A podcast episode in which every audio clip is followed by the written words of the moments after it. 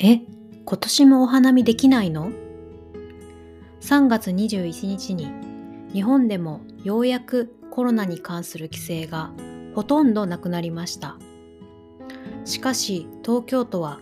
都内の6つの公園でお花見をすることを禁止するそうです。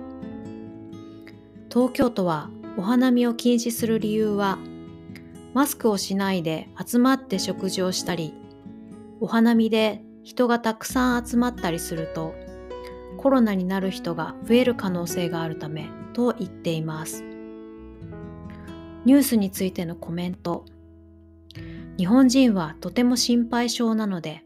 みんながマスクを外してコロナの前の生活に戻るのはまだ先になりそうですね。